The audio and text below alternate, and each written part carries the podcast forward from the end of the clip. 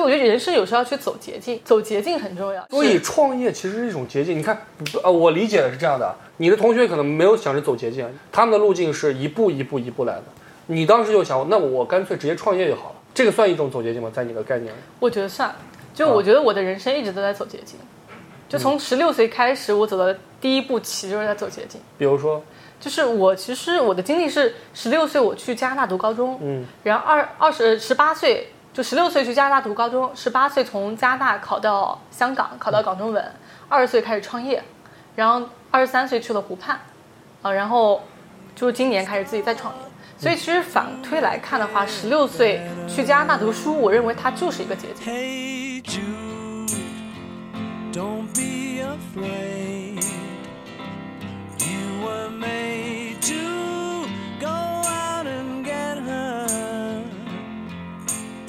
我现在来采访你一下，好不好？你看现在是这样的啊，这个节目现在变成我采访朱迪，好不好？我给你示范一下，如果我采访别人会怎么做。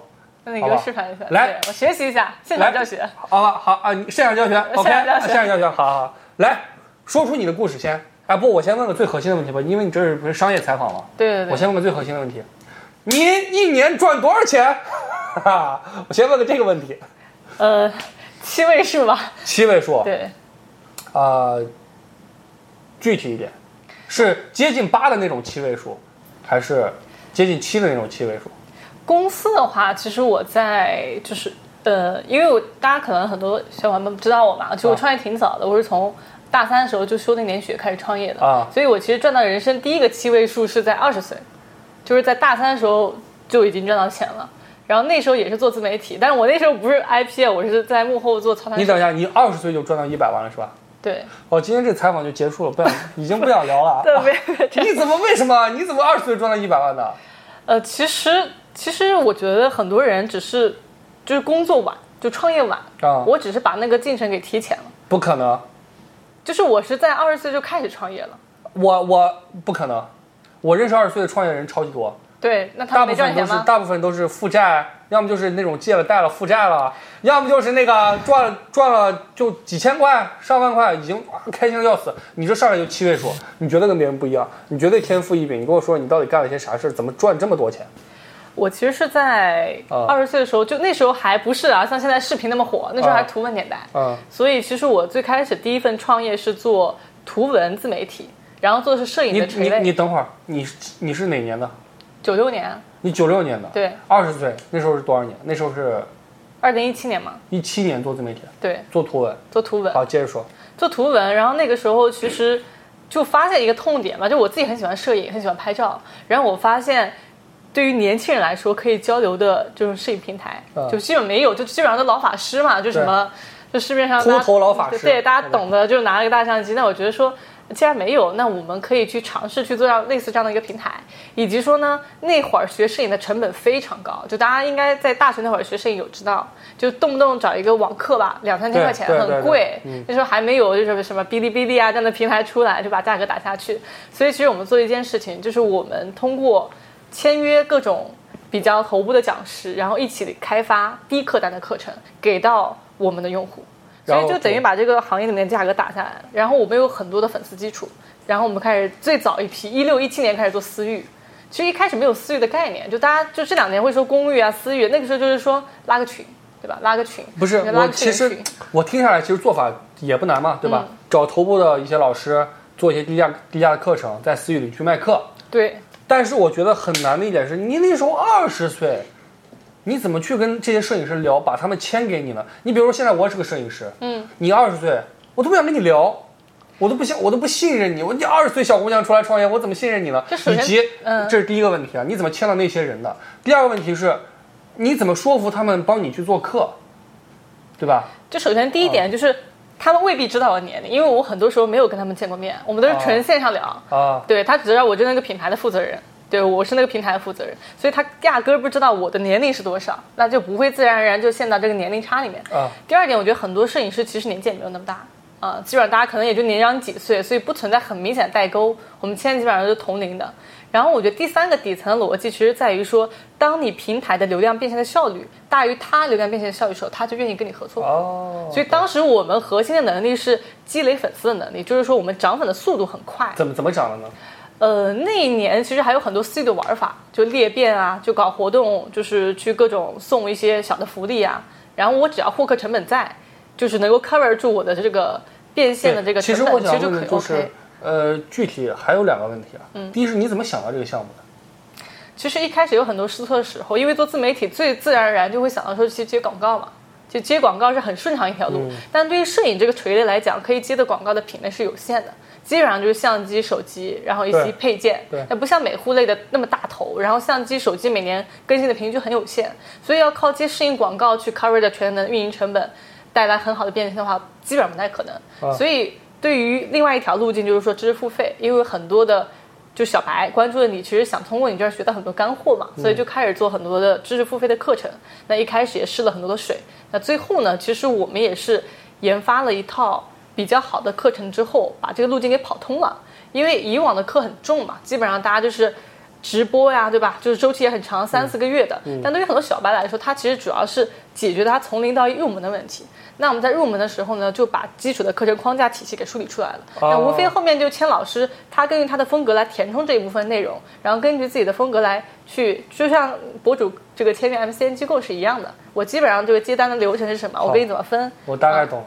那其实我还好奇一个问题，就是那会儿你二十岁对吧？你在上大学，你同学在干嘛那会儿？同学在，要不然在交换，因为我在港中文念书嘛。其实，啊其实为什么在大三创业呢？是因为身边的同学基本上都不在了。大三大家一般会选择出去实习，啊或者选择出去去这个海外交换。嗯，那我觉得既然大家都对吧，有要有一段经历的话，以及我已经开始做一些项目，那我为什么不去创业呢？对，我觉得创业这件事情很酷啊，就一听就很酷。而且对于其实大学生创业来说，他有退路。啊，嗯，就是我大不了失败了，我回去把书念完了，我还是一条好汉，我还可以出来找工作嘛。那会儿对想明白了。对，所以其实它不是一个很重的事情，它只是一个轻资产创业。我也没有说我要搞个工厂了，搞供应链了，研发个产品所以。平台也是你自己做的。平台也是我自己做的，然后就是内容不是我自己产的。其实我一直很早就发现一件事情，就是说一个 IP 是非常容易过气的。所以你要做平台。对，所以我我要去做一个机构，就至少是个机构。嗯机构的最大好处是能够穿越周期。今天谁红，我可以签谁。然后今天他不红了，我就可以跟他解约是最早的 MCN 公司老板。对，其实是有点 MCN 的那个意思，啊对，但我就签了就是部分的经纪约，就是比如说像现在很多博主嘛，就是夸靠 MCN，、啊他有的时候不是全约，但商务约，对吧？内容不放在那儿。OK 对，我们就跟讲师是这种合作关系。哦，懂了。那你的客户从哪儿来呢？我的客户就是我通过我的公众号啊、我的私域啊去做内容，然后去裂变啊，去呃，涨粉。比如说具体一点，我我比如说我现在想学摄影，嗯，我可以从哪儿了解到你当时的那些课程？公众号，嗯，可以在公公众众号，以及说比如像 CC Talk、像荔枝微课都会有我们的课程平台。哦，懂了，就是你会在各种平台分发这些课程。对，其实你既然就是做知识付费的好处，特别是对于录播的内容来讲，就是当你把这个产品做出来了，那你的编辑成本就是无限就，是零，对，你就零，然后你就各个平台分发，然后你就会对接很啊，多啊你是。最早的 MCN 公司老板，最早的搞平台的、搞签约的，最早做知识付费的，你就那批人是吧？对，我是比较早那批做知识付费的，哦就是当年不是像那个荔枝微课、千聊这些基于微信生态的这个呃，我们说内容直播平台以及说课程平台刚兴起的时候，我们就是最早入驻那些平台的机构方。对 OK，所以就是，所以就是说，你大学大四毕业的时候，你的存款到了多少？其实我觉得也就七位数。对，你等会儿，大学毕业，你看你天然说这个话，我真不想听啊！也就七位数，也就七位数。你知道我大学毕业的时候有多少存款吗？采访一下。四位数啊！真的只有没有四四位数还是家里给的，我存款就是零，就是零负数。那个蚂蚁借呗、蚂蚁花呗，大部分人可就是欠这帮，欠这帮那个蚂蚁花呗、蚂蚁借呗，还有什么各种网贷的钱我阿里不。少钱是吧？呀呀，欠了阿里不少钱。我是跟着大学毕业花了三年才还清，也就七位数。我真不想听，咱们结束吧，要不然。没有，其实是这样的，就是因为我从二十岁开始创业以后就没有问家里再要过钱了，OK，所以我其实从二十岁开始就经济独立了。然后我的学费、生活费都是我自己掏，我旅游啊干嘛就就全部自己掏，所以我每年还要付我的学费、生活费，在香港这个哦，你在大概是你在香港已经做到了大学财富自由，可以这么说吧？嗯就 cover 太谦虚了，你就不谦虚的说，反正差不多，差不多了。对吧？七位数嘛，怎么都自由了。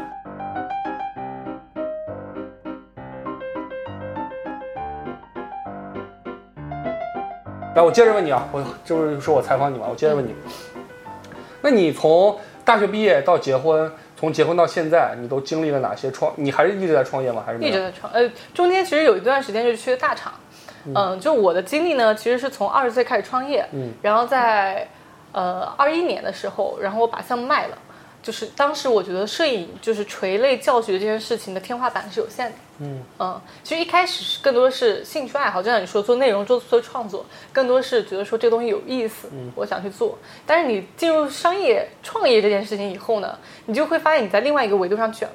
就原来可能大家都是兴趣爱好呀，你这个分享的这个内容数据好一点，我好一点，大家觉得差不多，都是在那个圈儿里的。但你一旦进入创业圈以后，你会发现，那你会看到更多创业里面的优秀的同龄人，你会发现你要在商业这件事情上做得更有成就。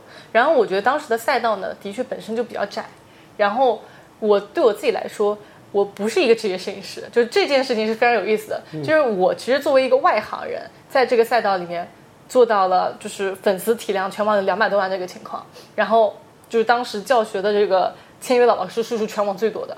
就大家很匪夷所思，因为一般的路径是我是一个摄影师，然后你干这些事儿。啊，我干这些事儿，但我只是一个喜欢摄影的小白，我来干这件事儿。就其实你中间要有很多整合资源的过程嘛，你要去不断的去撮合这些老师之间的这个和你的用户之间的一个匹配。啊呃，所以你要做很多这样的事情，就是其实更多是一个运营的角色。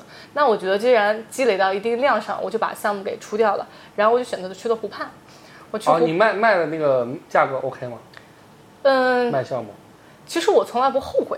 啊，嗯，我就不太容易说，我今天看这件事情划不划算？我觉得那一会儿我觉得划算就 OK。就卖了。对，因为我觉得那件事情已经没有太大增长空间，且需要我花费比较多的精力。对我自己自我投资来讲，可能这个 ROI 就没有那么划得来。哇，你这哇，你这个路径太完美了呀，对吧？第一个 MCN 公司，然后又签约老师，又卖课私域，完了最后还把项目卖了，套现离场。套现套现了一场，因为那时候啊公众号其实大家会发现，最早的时候，比如一七年，公众号的粉丝是很值钱的，嗯就一个粉可能有些人去估值啊，去估个十块、二十块，甚至对吧，可能多的几十块钱出来的粉丝。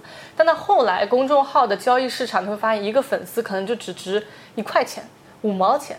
那如果在那个时候，你的变现能力还没有，就是比如迁移到视频平台去做视频内容变现的话，那再往下做，它只能越来越差。就像这个股票一直会往下走，那你就给它抛了。所以你是高位套现。那算是中间位吧，就是至少不是最辉煌的时候，因为我觉得公众号比较辉煌的时候，其实一七一八年的时候，对对对对，是的。你你到一九年开始已经有慢慢往下走的一个趋势了，那二零二一年就就肯定是中间，那现在肯定是更差嘛，对不对？太牛了。所以然后后面就去了湖畔，去了湖畔呢，其实当时也很简单，就我想看看全国最头部的一些创业者他们在做什么么赛道啊他们是怎么思考他们哎，的一你是些商业模式怎么怎么进的湖畔？我当时有一个，就是我还是说人生要 connecting the dots，就是我当年在做自媒体的时候认识了一个投资人，那个投资人后来去湖畔，他做了湖畔招生官，哦，把你招进去了。然后我就内推过去了。啊就是我因为湖畔其实很少在外面招人嘛，所以我就通过内推的方式进入了湖畔。嗯，然后当时负责学员运营跟企业端的那些培训课程，然后在里面其实我们就相当于说，外部的创业者需要就一层一层筛选，每年就只有五十个人去到湖畔上学。然后学三年，那我们内部好的处的就是我们内部所有的工作人员都可以学以往的内容，就是他所每期的课程都是可以录下来，我们就反复学。然后那个时候我住在杭州的滨江嘛，然后湖畔是在那个城西，对，我每天上下来回两个半小时车，我就在听课学习，就相当于说我给自己，呃，就是免费上的商学院，对方还发我工资。啊，免费就是马云那那个 level 的人去教育去教学，对对，就他们还有阿里很多合伙人，还有外部的一些高管，就是中国最牛逼的那些高管企业家，免费教你，然后你还拿到工资。就是我们可以旁听嘛，或者我们可以看 A P 上课程。对对对对对其实逻辑上就是说，我既然知道我没有办法通过现阶段成为一个创业者的身份加入到这个这进入到这个学校，那就以另外一种方式。所以我觉得人生有时候要去走捷径，走捷径很重要，因为你会发现你按照那条路走，大家都在那里面挤，去争破头的时候，你就想你有没有另外一条捷径可以通过别的方式。所以创业其实是一种捷径。你看，不呃，我理解的是这样的：你一开始因为创业这件事儿，对吧？你的同学可能没有想着走捷径，因为你的同学的思路是我要去留学，我要去实习，所以我所以我最后能进一些投资公司，能进一些大厂。他们的路径是一步一步一步来的。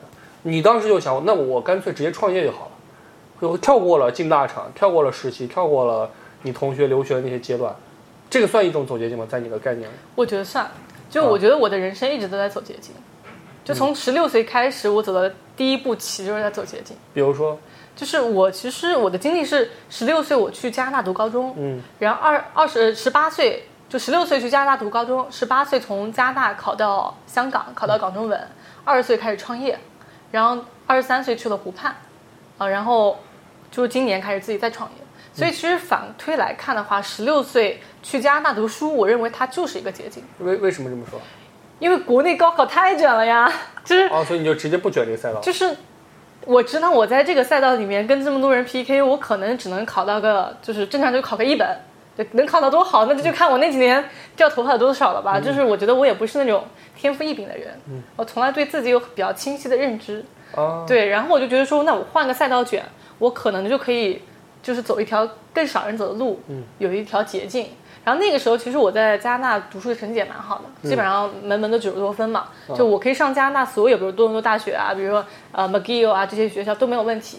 但是我又选择来了香港，就在身边的人看来，我的每一步都很匪夷所思。啊，就是十六岁出去的时候，我父母是不同意的嘛，就那会儿花费高嘛？就是去加拿大读书呃，其实肯定是不便宜的，就是来来回回生活费加学费二三十万一年吧。话啊，对，然后我父母觉得太小了，就不应该出去。在那个时候，你可以大学，你甚至研究生。他们也不理解你。他不理解我，然后同学也不理解我，就觉得哎，那干嘛呢？大家就你出去也没朋友啊。但我觉得那那是我迈向更高台阶的一个捷径，啊，你那时候就决定了我要去，也没有听任何人的劝。没有听任何人劝，我自己找了机构，找了这个中介，然后把手续办的差不多了，我才跟我父母说的。爸妈，我打算出去，你看你能不能支持我一下？哇，你这太牛了！你就是自己决定我要去加拿大，我不卷高考，我要去加拿大，自己找机构，自己找自己找老师，自己找老师，办差不多了才跟家长说。因为他有一个公证嘛，也就是最后学费肯定是我父母替我付的，所以所以我就先斩后奏先斩后奏了。然后我爸妈就那种真拿你没办法的 那种感觉，然后就果断。你这果断是跟谁？就是你是随谁吗？你这是果断，这种性格。我感觉是可能有一部分是跟我七岁开始读寄宿学校有关系，就是我很早开始我独立了。对很早开始给我自己的决定买单。因为我们读寄宿嘛，周一、周五到学校里面，周末才能回家，所以其实跟父母接触的时间没有那么长，嗯那自然而然很多的决定是你自己做的。超早独立，对，超早独立。嗯超早独立了以后呢，其实我从加拿大十八岁开始读高中嘛，就是就是读大学，从高中毕业，那个时候身边的人都在卷加拿大的学校，卷北美的学校。然后我其实很早你又走了个捷径，回香港。那我回香港了，因为那个时候怎么思考的？说其实本质上，我觉得就是大家也可以参考我的这个路径啊，就是你要快速的积累更多为下一步能用的资源。嗯，就我认为读书它其实一方面是对吧，学习知识另外一方面是积累资源。你这个资源这个资源有这个校友的资源人脉，你也有因为这个学校带来的，比如说这座城市周边的一些资源人脉资源人。脉，对，对，所以其实我认为香港，既然我打算接下来下一步长期来看是在回国发展的话，那香港就是比加拿大更合适的一个土壤，因为它既离我们这边就是整体的市场更近，嗯然后也能够积累更多的人脉资源，就是下一步我们说，就是说创业的时候也好，或者工作的时候，你有更多的朋友在身边。你如果个中华区的。对吧你如果在加拿大的话，你很有可能读完四年，你身边朋友都留在那儿了，你积累了一堆老外资源，回不来了，你回来以后发现，哎，这个这个还得这个这个这个还得重新开始。对，还得 Facebook 去联系人家，跟人家聊天呢。你 WhatsApp 联系人家，你连个能聊得上话的朋友都没有。所以我就基于这个判断，我就回到了这个香港，嗯，香港读书。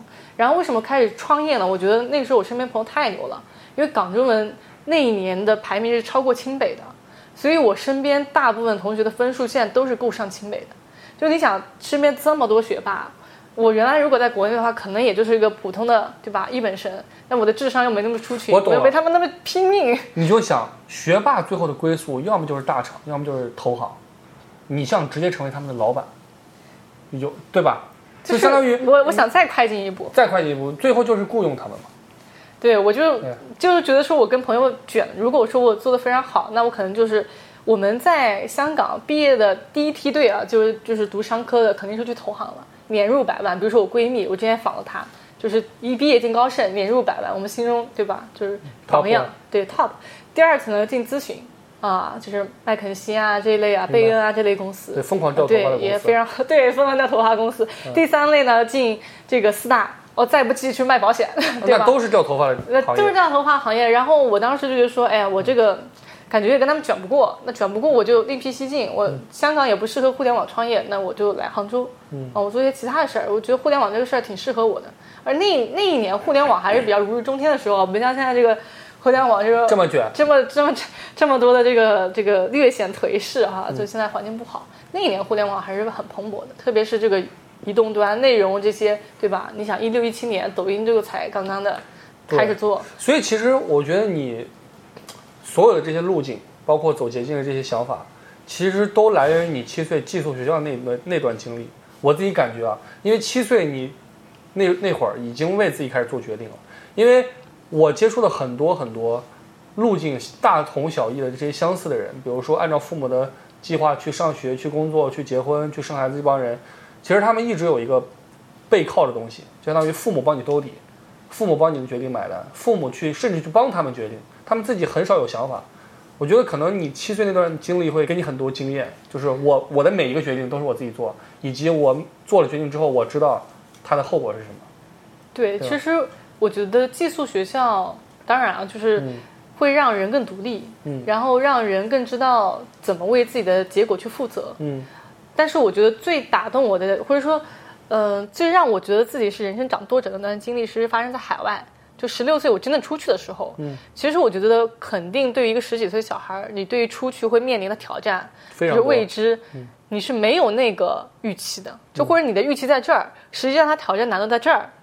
但是其实我去了以后，真的是遇到非常多的挑战，就内心会有很多崩溃的瞬间。举举个例子，最崩溃的那那个最崩溃的时候，就我那个时候上暑期课，我啊住在一个，就是因为我们未成年嘛，他只能住在 homestay 家里面。对，然后他每周只做两顿饭，就住住在老外就住在老外家里面，就他每周只做两顿饭，一顿让你吃三天，一顿让你吃四天。老外啊，对，这么离谱啊，就是在天天吃剩饭天天吃剩饭，啊，然后我就受不了嘛，自己去超市买了点吃的，会做，回去想做啊，他不让你用他们家的这个厨房，然后我就跟教育局说，我说我这这住不下去，我这这再吃下去，我胃病都要犯了。啊，然后那老外就把我的行李一丢，就就说那我我们家不接待你了，你找你监护人把你接走吧。哦，就是他直接当当着你的面把你行李全给你扔出去，就是给我收拾，那那那你就今天晚上就走，就就就当晚把你赶走，对，当晚把我赶走。然后我的监护人就开了一个多小时的车，因为他离我住的地方有点路，外外国的监护人是吧？就是国中国的。那好在是我我我家里面有一个父亲的朋友的女儿。哦，在那儿移民，呃，移民了，所以他是我的监护人。把你接走，对，不然的话，我就不知道我的生活该有多悲惨。那时候我才去加拿大半个月吧，啊我就被人家就连人卷铺盖赶走，赶出来了。啊。然后那个时候我就很迷茫，我说我这个决定到底做的是不是正确呢？我心想，嗯。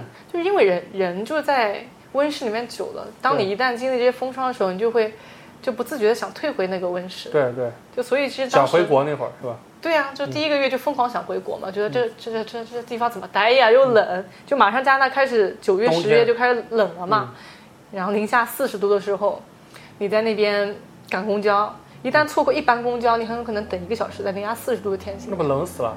冷死了呀。那然后附近也没什么便利店，也没什么可以取暖的地方，你觉得那个公交站在棚里面，就是一个人跳啊跳，这边人都没有，只能搓手这样，就手套还是戴了嘛，然后就就就就在那边蹦跶跳跳一个，你你如果干等太冷了，就跳一个小时，跳一个小时，跳一个小时，你不能让自己冻坏了嘛。然后跳一个小时完了，你回去可能冲澡要冲个二十分钟，你觉得妈妈才才暖和起来暖和起来，就太冷了。啊。因为你的 homestay 是，就是你的老外家庭，就当然看家庭，我有见到过很好的，不会来接你的，就是他不管你死活的，其实他其实基本上就是收钱办事儿，哦，就因为你付他房租，他给你提供一些房间，对吧？就跟房东的关系是一样的，然后给你提供用餐，结束了。那剩下的服务，那那属于人家给你是人家对你好，啊不给你也算他义务了。对，不算他的义务范畴内。明白？那呃，你后来被赶出来之后，后来然后呢？然后就再就是找了一家啊，找还不错的是吧？还行吧，就是至少不会有这么离谱的事情，啊可能至少有饭。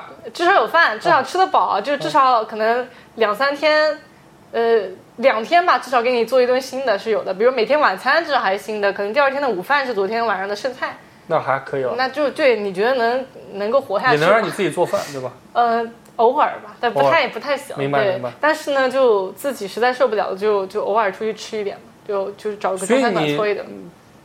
其实你经历的挫折还挺多的。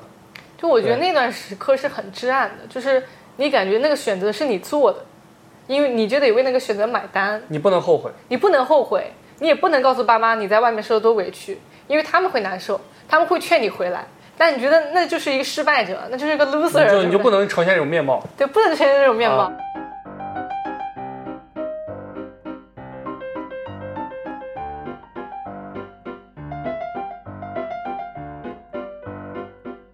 但是我父母一直还挺放养我，就是我觉得啊他们最好的就是尊重我的每一个决定。他不太太控制你。对，就是我觉得就像就像 OKR 是一样的嘛，他们不会给我下各种人生的 KPI 啊，啊。给你 OK 二就有了。吧对，就是我是很早就发现自己是人生的掌舵者这件事情。啊啊就是其实，在我们国内有时候上学的时候会发现，老师希望你读书好。父母希望你读书好，对那些都是外部强加给你，你不知道读书是为了什么，为什么我要读书好？对，这个外层面的事情你一直没有解决。但是后面我在加拿大的时候，有一天我就，因为我身边有很多的同学就就比较颓废了嘛，出去了以后、就大家开始打游戏啊，干嘛不务正业对。对，你会发现那一刻好像你读书真的是为了自己，因为你只要读不好，你可能就就只能在这边上一个什么 college 啊之类的，你也毕业之后不知道干嘛，你就会发现我真的在为我的未来的人生就是买单。嗯，当你知道这件事情了以后，你就会开始看得更长远。你就变成了船长、掌舵者。对，因为短期主义是在于说，其实很多人会替你做决策，对替你把清方向，所以你也不用那么长远的去看很多东西。对但如果你是掌舵者，你是一个船长，你就要想好你的目的地在哪里，那你的路径是怎么走的，你怎么样可以让这一路走得更顺畅一点，嗯，更少遇到这些风浪。然后我在那个时候就开始会为自己的下一步或者下两步去做筹备。然后比如说，就像未来就思考，哎，我为什么要去哪儿上大学？很多时候大家上大学可能就是说，哎，我觉得这个这个学校某某的专业特别好啊。当然，我觉得这个是重要的，但前提是，除非你要一直往学术道路去走，那这个东西就会变得尤为重要。他去哪个城市上大学，或者去哪个地方就业，它是有很多元素去堆积的。只不过因为你最终的方向不同，每个人的优先级不同。就比如说，对于找工作这件事情，那大厂还是小厂，对吗？是大厂还是创业？那它其实都有很多元素去这个堆积的。比如说你的抗风险能力怎么样？比如你的本金是有多少？然后你这个最终你想达到的人生阶段是什么样的？是更安逸的，还是更奋斗的？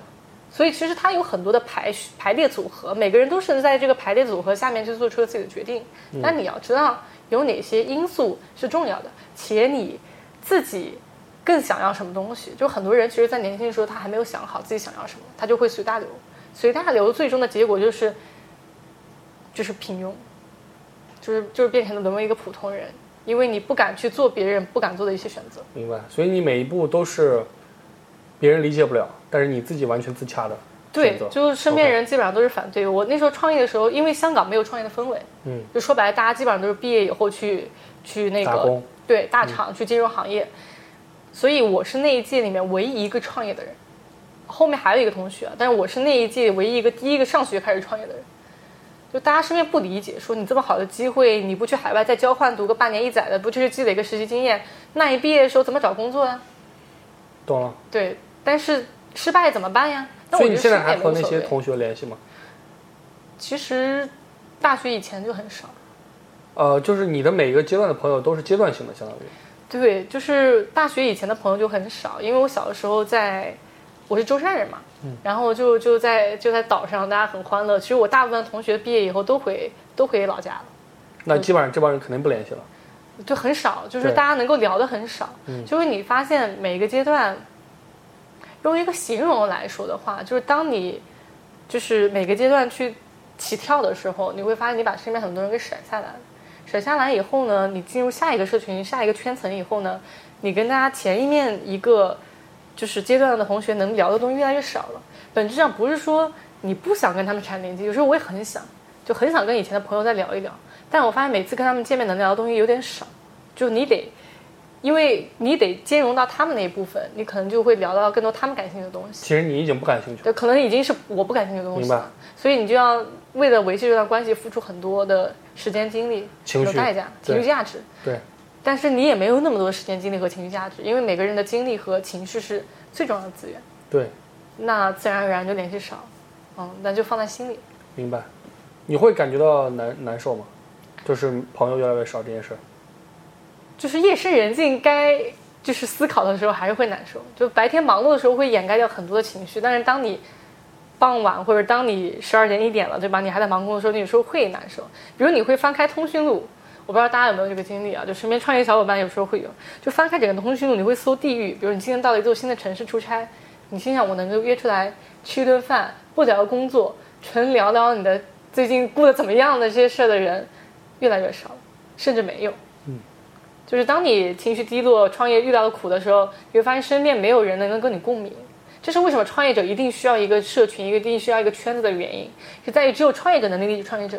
你今天跟一个大厂打工的，就是朋友在聊，你创业的难处，就对比如说我创业的。我创业的难处和一些我正在职场的朋友讲，他其实无法理解，对，甚至会站在我的对立面。是的，因为他会就是我们就变成雇主了吧，他就变成雇员，就这样的身份下，大家去聊很多事情就是不在一个维度上面。其实我能理解，因为我自己在大厂工作过两年，我在我在阿里体系里面待两年，所以我觉得那一段经历很好的补齐了我的员工视角。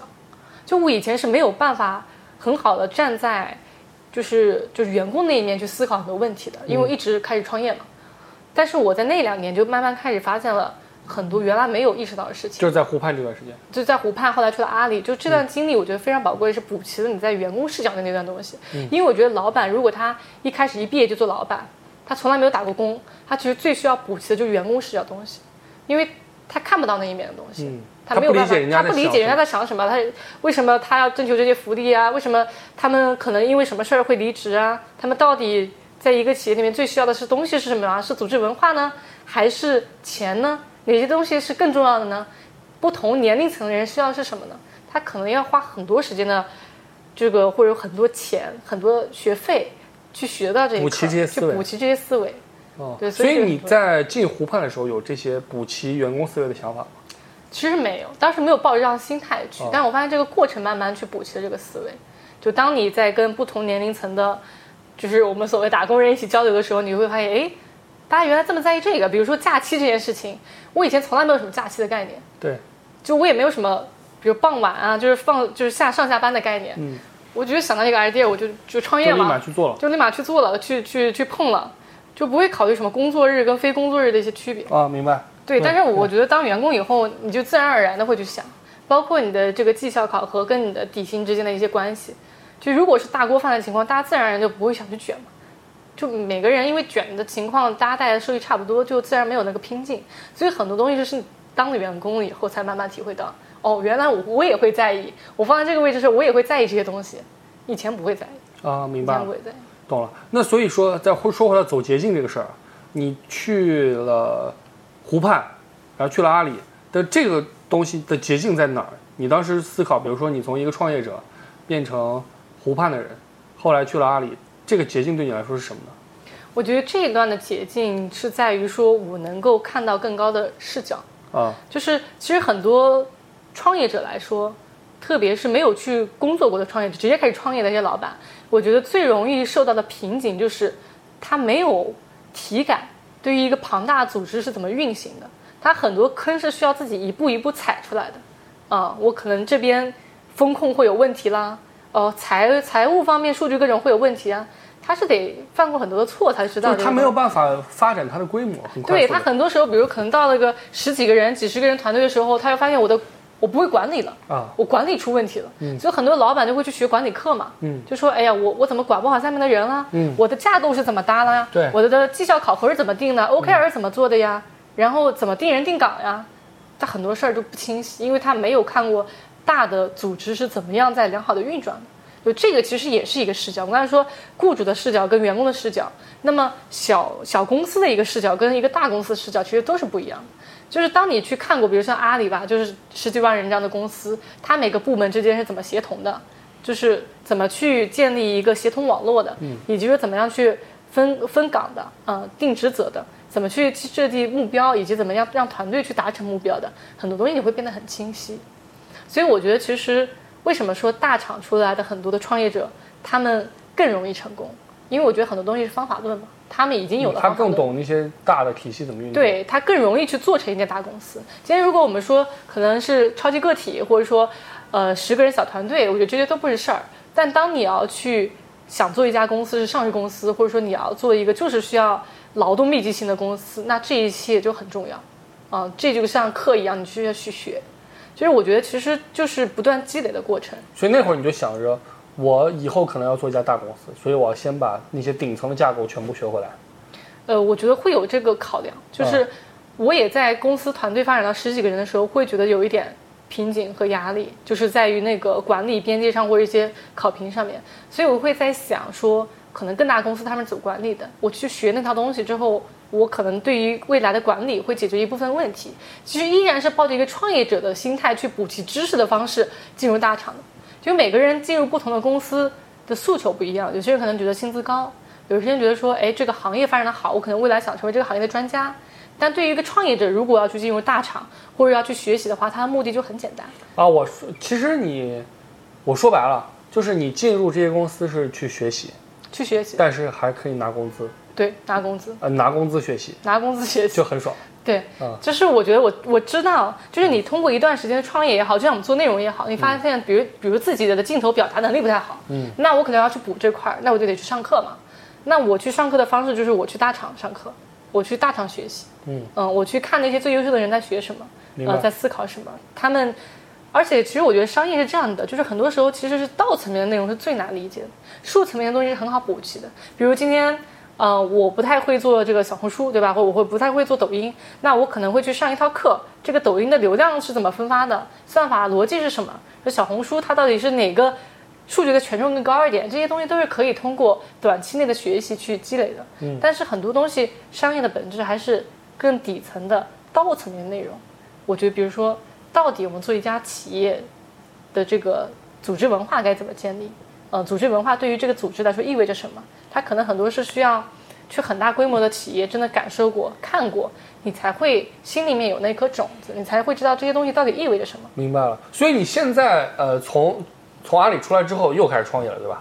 对，最近开始又开始创业，就是做的现在这家公司。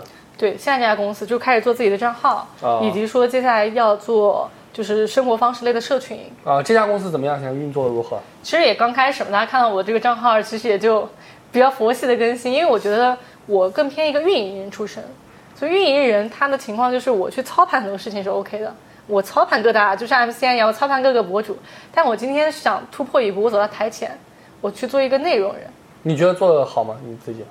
就我会带着很多运营的思维去看待这件事情，但我需要补齐的就是对内容的一个敏感度。我其实我觉得你做的很好哎，因为你现在已经呃八万粉丝了嘛，对吧？对，差不多八万。也是很短时间，对，今年其实也就是从二三月份开始正儿八经对，已经三个月时间八万粉丝，我觉得很快很好，已经做的很好，很不错。对，但是其实会发现，就大家就是内容人和运营人的思考逻辑是不一样的。嗯就内容人，就像你说的说，啊，我懂了，对你这次来采访我就是来学习的 啊，又又捷径又走上了啊，我懂了。然后我反采访你，来，学习我的这种风格，我懂了，我大概明白。那那比如说现在你这个公司具体是做哪些业务的？其实现在还是在一个增长期，就是啊核心还是想说把 IP 给。就是这个内容先给，就是采访这个栏目会给先做下去，嗯同时呢把自己的人设给立出来，然后把自媒体的体量积累到一定阶段以后，我觉得再去考虑商业化。其实我现在做的事儿呢，就是更多还是，我觉得啊，就是包括我们之前跟很多人聊，做 IP 的确是当下最容易敲杠杆的一件事儿。就既然做那么多年幕后，我既然能够操这些盘，就把自己往台前去走一走，我觉得也是另外一种方式，让更多的朋友可以认识到我，然后也是能够快速积累资源的一种方式。其实我觉得人生很重要的就是在年轻的时候去积累更多的信息和资源，它有助于你去接下来做更多的判断，有助于你接下来有更多的选择。其实很多时候就是因为选择太少，所以我们才将就的嘛。当你有更多选择的时候，你就会很清晰的分析到底哪个选择更适合自己。啊，明白了。反正我觉得很开心和朱莉这进这场采访，本来是你采访我嘛，对我们俩就感觉采访今天倒过来了，是怎么回对，事？反正今天是我采访你，我觉得可能我今天采访你更有价值。对，因为其实我的故事也没什么好聊的，就是哎，大学毕业了，创业了，工作了，做自媒体了，没什么像你这么丰富的经历。所以其实我觉得我今天采访你是更有价值的。对，这个频道就变成了我采，就今天这期节目就变成了赤焰采访朱迪啊，我们的整个整就调换过来了，对整个调换过来。OK，反正我很开心啊。我也很开心。那差不多现在就这样，下期再见，拜拜。拜拜。拜拜更多视频版的内容呢，都在我的小红书是 Judy 啊，大家欢迎去看。如果还有什么想看我们聊的，欢迎评论区留言告诉我们哟。